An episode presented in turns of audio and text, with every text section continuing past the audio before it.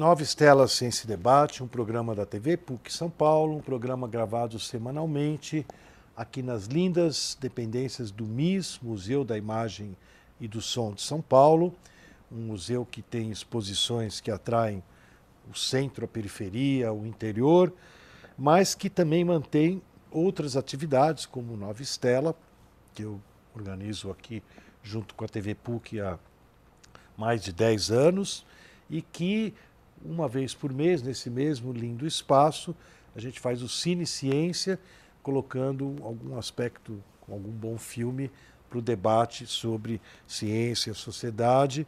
E o Nova Estela hoje tem uma coisa muito especial, né?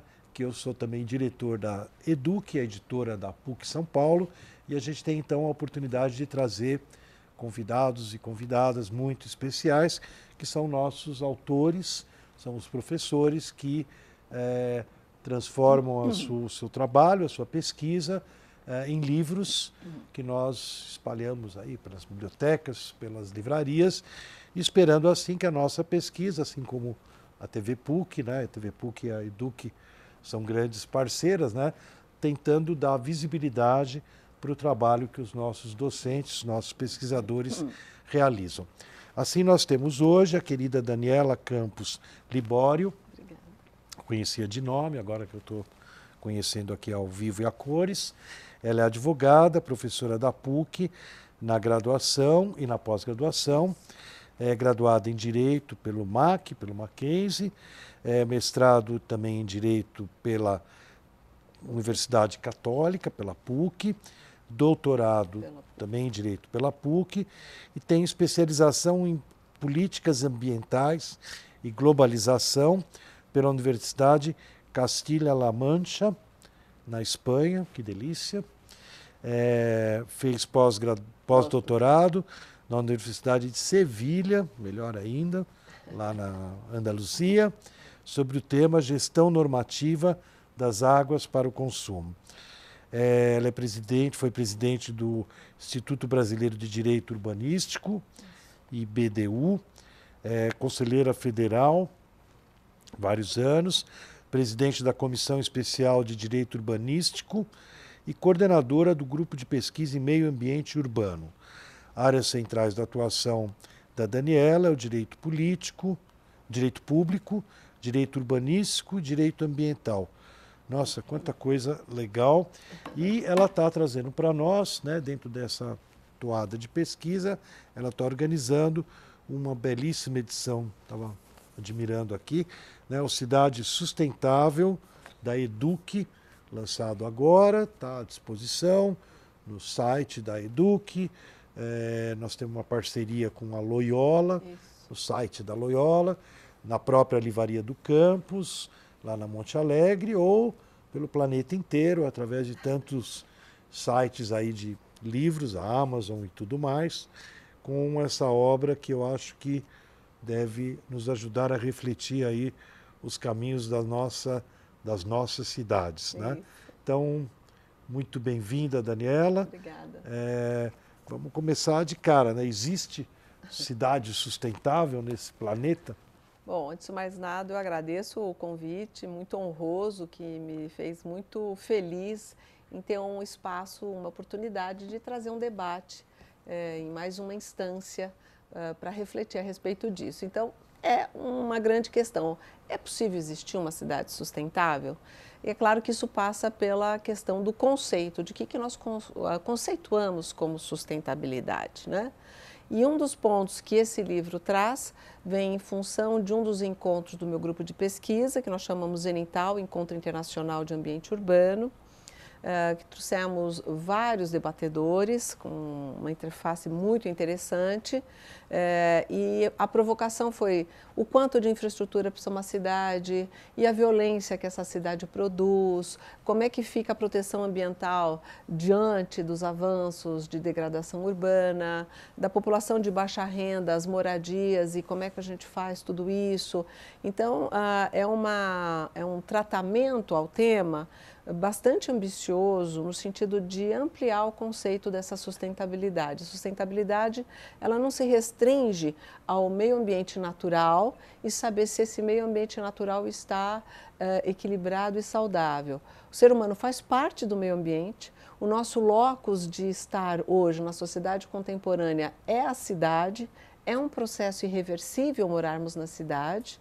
Então, nada melhor do que enfrentarmos isso e tentarmos entender o que é sustentabilidade. Mas, de uma maneira muito, muito sintética, seria cada local tem que encontrar qual é o seu ponto de equilíbrio. E isto passa necessariamente pela identidade dos lugares. Então, uh, necessariamente preservar a cultura, estimular a, a, relação entre as pessoas nas suas diversas camadas, de maneira a, a diminuir a animosidade, a diversidade e estimular a preservação pelo respeito e não pelo medo. E aí, dentro de uma equação que passa por aí e tem sustentação na Constituição Federal, todo, toda essa leitura, a gente pode começar a delinear um pouco um caminho para as nossas cidades que estão tão judiadas. Né? Pois é, estão bastante sofrendo bastante. Muito, eu, muito. eu moro no Itaim Bibi, e houve uma cerimônia há poucos dias uh, celebrando 85 anos né, do bairro. E me convidaram para participar, um morador ilustre, professor da PUC. Né? Então, é, e de fato foi engraçado, porque daí eu fui me dar conta de que eu nasci uh, pertinho da Iguatemi né? e mudei há muito tempo para a Rua Brasília, que também é num outro lado do Itaim. Ou seja, que praticamente eu nasci, vivi, falei, se Deus quiser, vou morrer, né? No mesmo lugar. Né? Uhum. Que é uma, uma raridade. As pessoas é, é, transitam é. por bairros, por cidades, né? por países. Né? Eu, tirando a minha pós-graduação, um monte de viagem que a gente faz, eu estou no mesmo lugar que eu nasci. Né?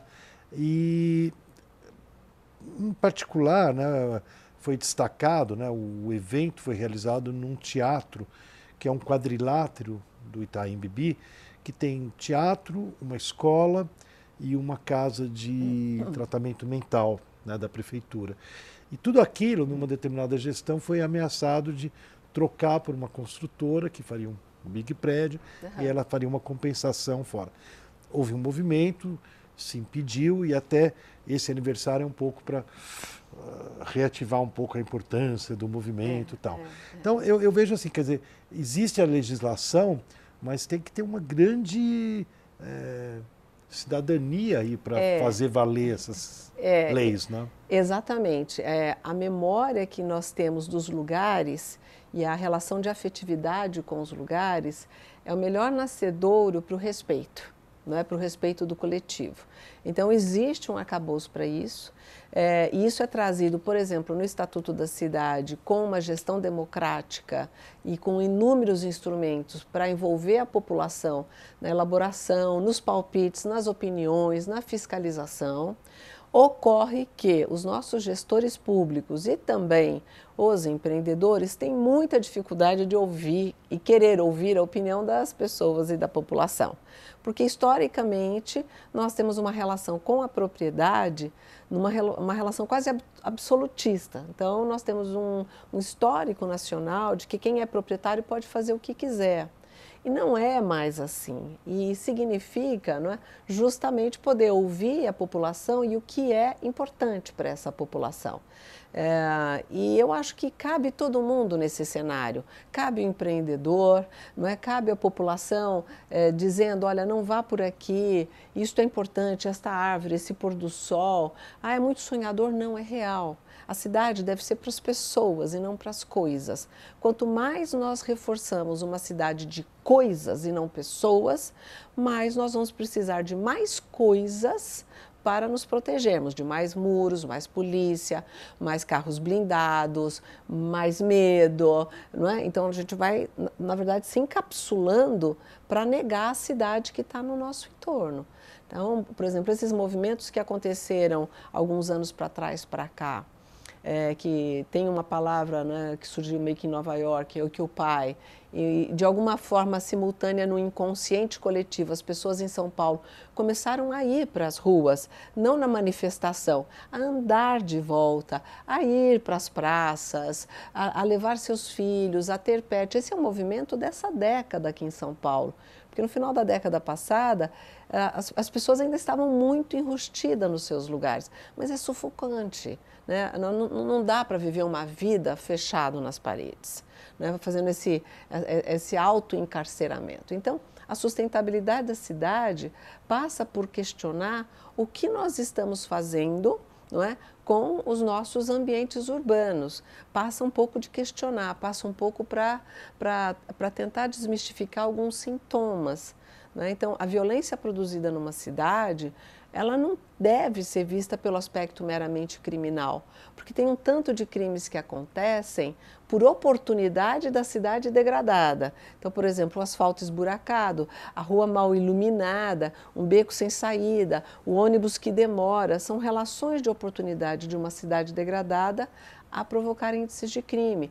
A cidade que ela, ela não traz ambientes no lazer, por exemplo, entre cidadãos de diferentes perfis, quando essas pessoas se encontrarem, elas vão se estranhar. Então, ou elas vão se agredir ou elas vão se isolar. Então, quer dizer, o, o tratamento do, de como a gente faz na cidade com esse nosso espaço urbano faz toda a diferença na nossa qualidade de vida. Então, é, eventos como esse que você está relatando, eles são muito bem-vindos. Né, e que deveriam ter com muita frequência. E Daniela, você falou que vocês organizaram eventos com participações internacionais, né? E você mesmo, pelo teu currículo, né? Parabéns.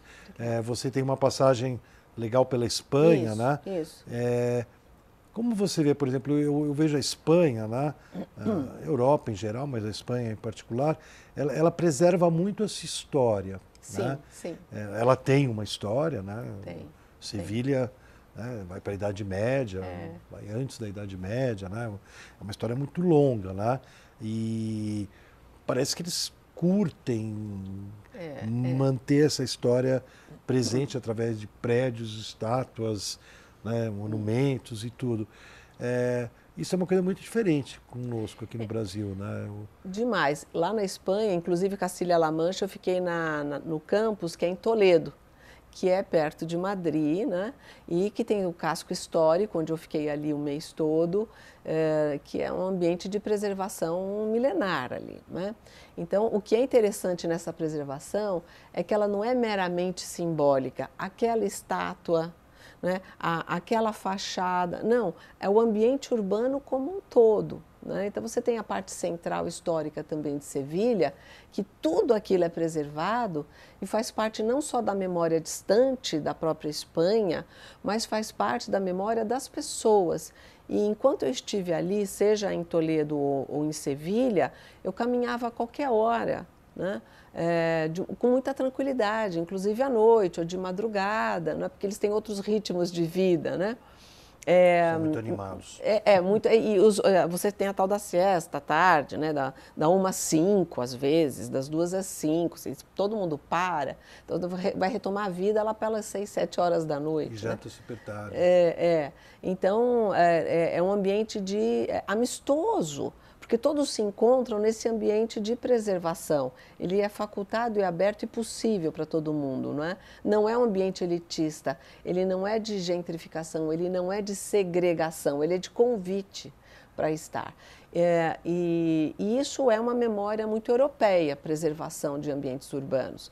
Nós temos uma relação aqui no Brasil muito mais focada, isso vem do começo do século XX, uh, com uma leitura americana de cidades, de economia urbana, é? em que a cidade ela é palco de construção e reconstrução permanente uh, para gerar a própria atividade laboral e a economia. Então tudo se destrói, se constrói, se destrói. Então nós somos campos, né? é um verdadeiro espaço de, de obra permanente, que é o que a gente vê nas nossas cidades, de ponte, de prédio, de asfalto, de rua, de demolição, degrada, depois organiza que tem uma leitura subjacente, não é, que vem já quase aí o século, de que a cidade deve ser o palco da atividade urbana. e, e não uma atividade de serviços ou de comércio uh, que não se interfira nesse desenho. Então, para nós uh, fazer a manutenção, e sabemos São Paulo é pródigo nesses exemplos, né, como a mansão Matarazzo que tinha na, na Paulista, né, e tem, tem tantos outros espaços simbólicos da cidade, que vem aí o empreendedor e passa que nem um rolo compressor, porque tem a justificativa da economia urbana, do construir, do desenvolvimento, né, e a memória fica aniquilada é possível compatibilizar e é esse o nosso esforço, não só temático, como profissional. A parte profissional, você atua? Sim, eu eh, sou consultora e advogada em, na área urbanística, particularmente. Né? E como, de que lado que você é contratada? Das empresas? É muito do... curioso. Eu sou tanto por, por, grandes empresas, por escritórios de advocacia, porque não tem essa área, né? é uma área que é de muita especialidade, então os escritórios não têm, mas já fui contratado por muitos governos também e até por procuradorias jurídicas para tentar tirar alguns nós entre legislação, Ministério Público, empreendimentos, licitações, construções de pontes, lic, é, licenciamentos urbanísticos, é, associações de bairro já me contrataram que justamente é fazer esse alinhamento. Uh, uh... É verdade, lá no, na festa da, do Itaim, uhum. agora que eu estou lembrando, quando eles fizeram um histórico do movimento, que foi vitorioso, hoje é tombado aquele quarteirão, então uhum, não vai subir o prédio lá mais. Né? De qualquer maneira, eles contaram que na época, no auge da coisa, eles tinham uma área jurídica da associação do bairro. Que... E, e, quem mora lá no bairro e foi o meu mestre, era da PUC, é o Adilson Dalari. E ele é do Itaim, tem escritório e mora no Itaim. E ele foi meu mestre e também meu orientador Você sabe que o Itaim, de, eu estava comentando, justificou forte o assunto, né? Que o Itaim, o Itaim tem uma, uma, vantagem, né? diferente de outros bairros, é, é que o Itaim ele é uma mistura de é, como você falou, ele tem um escritório e ele mora no bairro, né? Ele é uma mistura de comercial e residencial. É. O que é uma pegada boa, Parece que não, você vai dizer, bom, era melhor separar, né? Não. Na verdade, você cria mais segurança. É. Porque como você tem o comércio, as portarias dos prédios e tudo, as câmaras e tudo mais, você mesmo morando no lugar, né? o Itaim eu me sinto um pouco mais, não vou dizer para você, não vou fazer fantasia também, mas um pouco mais próximo da vida, como você falou, na Espanha, do que quando eu, eu saio do Itaim e entro nos Jardins para ir até o Clube Hebraica, por exemplo, eu já ando num lugar bem mais assustado, bem mais estranho, né? É. E ali, como tem muita gente, muita portaria, tudo, eu me acostumei, eu estou lá a vida inteira quase, a caminhar muito qualquer horário. É. Tá? E esse, esse, é um problema de, dos zoneamentos das cidades, porque ao longo do século XX é, é, vigeu um tipo de, de zoneamento que era uh, exclusivo. Então, aqui é exclusivamente residencial, seja só moradia unifamiliar, sejam de edifícios, aqui é exclusivamente comércio e serviços e tal. Então, o que, que gerou isso? Isso gerou um custo público e pessoal imenso, dividir a cidade em zonas exclusivas. Então, as pessoas todas têm que se trasladar, então fica metade da cidade sempre vazia, seja de noite, seja de dia. Então, você tem uma horizontalidade da cidade desnecessária, um custo público de manutenção de tudo isso, não é? E aí também agravado pelos elementos de insegurança. Então, é, o que tem havido de mais recente nesses últimos anos, nas revisões do, da legislação urbanística, é, talvez vocês já tenham ouvido falar, são as fachadas ativas. É, tá, tá a história da fachada ativa é uma tentativa de fazer com que, então, na parte de cima do prédio morem pessoas e ali na parte de baixo, um, dois andares, tenha comércio embaixo, serviço, de maneira que tenha atividades em toda a parte do dia, para a segurança, mas que também as pessoas não precisem se deslocar para fazer suas coisas básicas. Uma padaria, uma farmácia, uma, um correio, um salão, de beleza. um salão de beleza, uma papelaria. Eu vi em Nova York. Nova York parece que tem essa lei é, que é até obrigatório ter é. alguma coisa embaixo, né? E eu tive num congresso lá há pouco tempo, aproveitei para dar uma gosto de caminhar, né? Dar uma caminhada e eu fiquei prestando atenção regiões assim muito nobre uhum. e residencial. E embaixo tem um cabeleireiro, tem um, um bar, tem uma editora de livro, até entrei numa conhecer lá umas revistas super bonitas tal, tudo embaixo de prédio que aqui, imagine, aqui seria estritamente residencial, é, não, é. não deixaria o público é, ficar... Isso está tá decaindo totalmente, então você veja ali a região do Morumbi, né? ficou estritamente residencial, copiando um, um, modelo, né, na verdade, de morros e campos ali, não é como foi lá no City Lapa, mas hoje é uma área que está praticamente abandonada, segregada, violenta, caindo o metro quadrado do preço de forma exponencial, não é?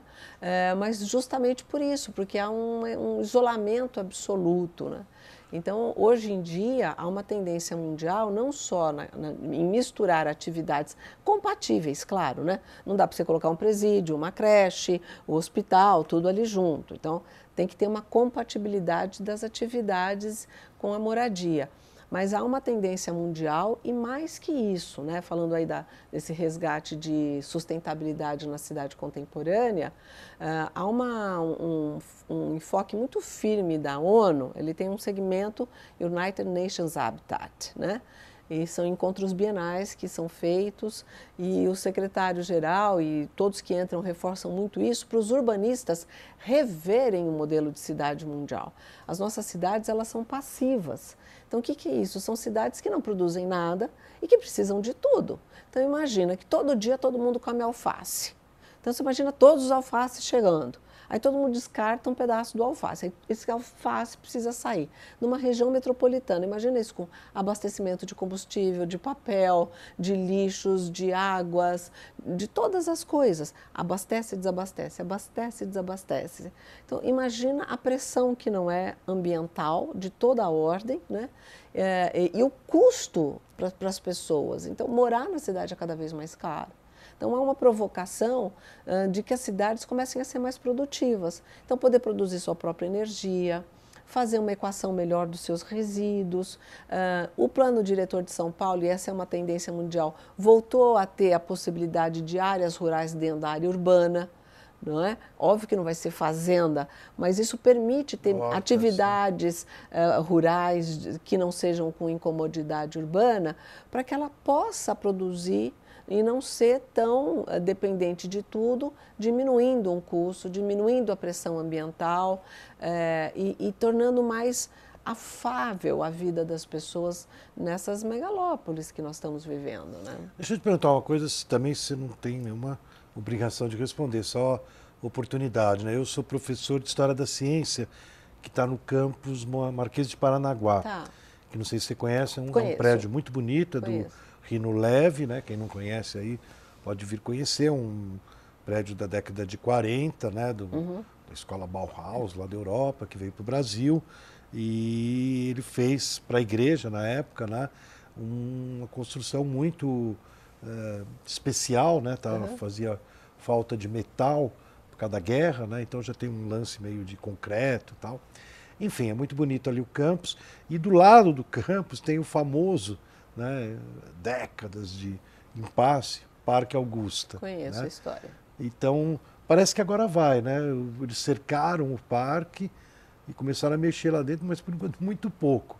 Eu é. passo toda semana ali, fico doido, né? Porque eu sonho em um dia sair da aula, né? Ou até eu fiz minha pós-graduação no Canadá, em Montreal. Montreal Universidade ficava do lado de um parque, né? Então, às vezes, a aula de filosofia a gente até vamos ter uma aula lá na, no parque, né? Uhum, que, que eu acho tão meio peripatético, assim, inspirador, é, né? É, é, é. São Paulo é muito, muito, a nossa cidade de forma geral, mas vamos falar de São Paulo, é muito carente de áreas verdes.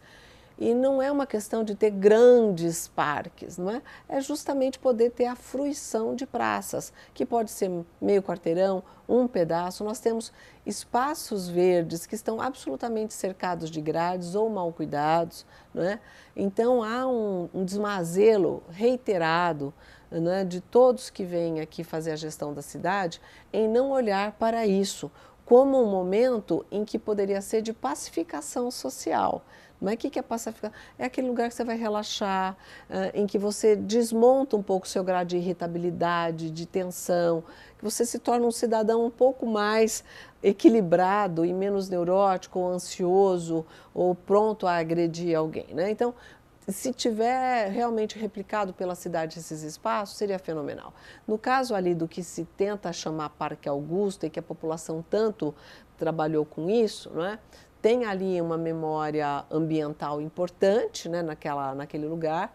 Há uma carência desses espaços verdes na região central, mas nos últimos anos uma voracidade atroz do mercado imobiliário a fazer estúdios entre 10 e 34 metros quadrados. Né? Nós já temos apartamentos ali de 10 metros quadrados valendo 12 mil reais o metro quadrado.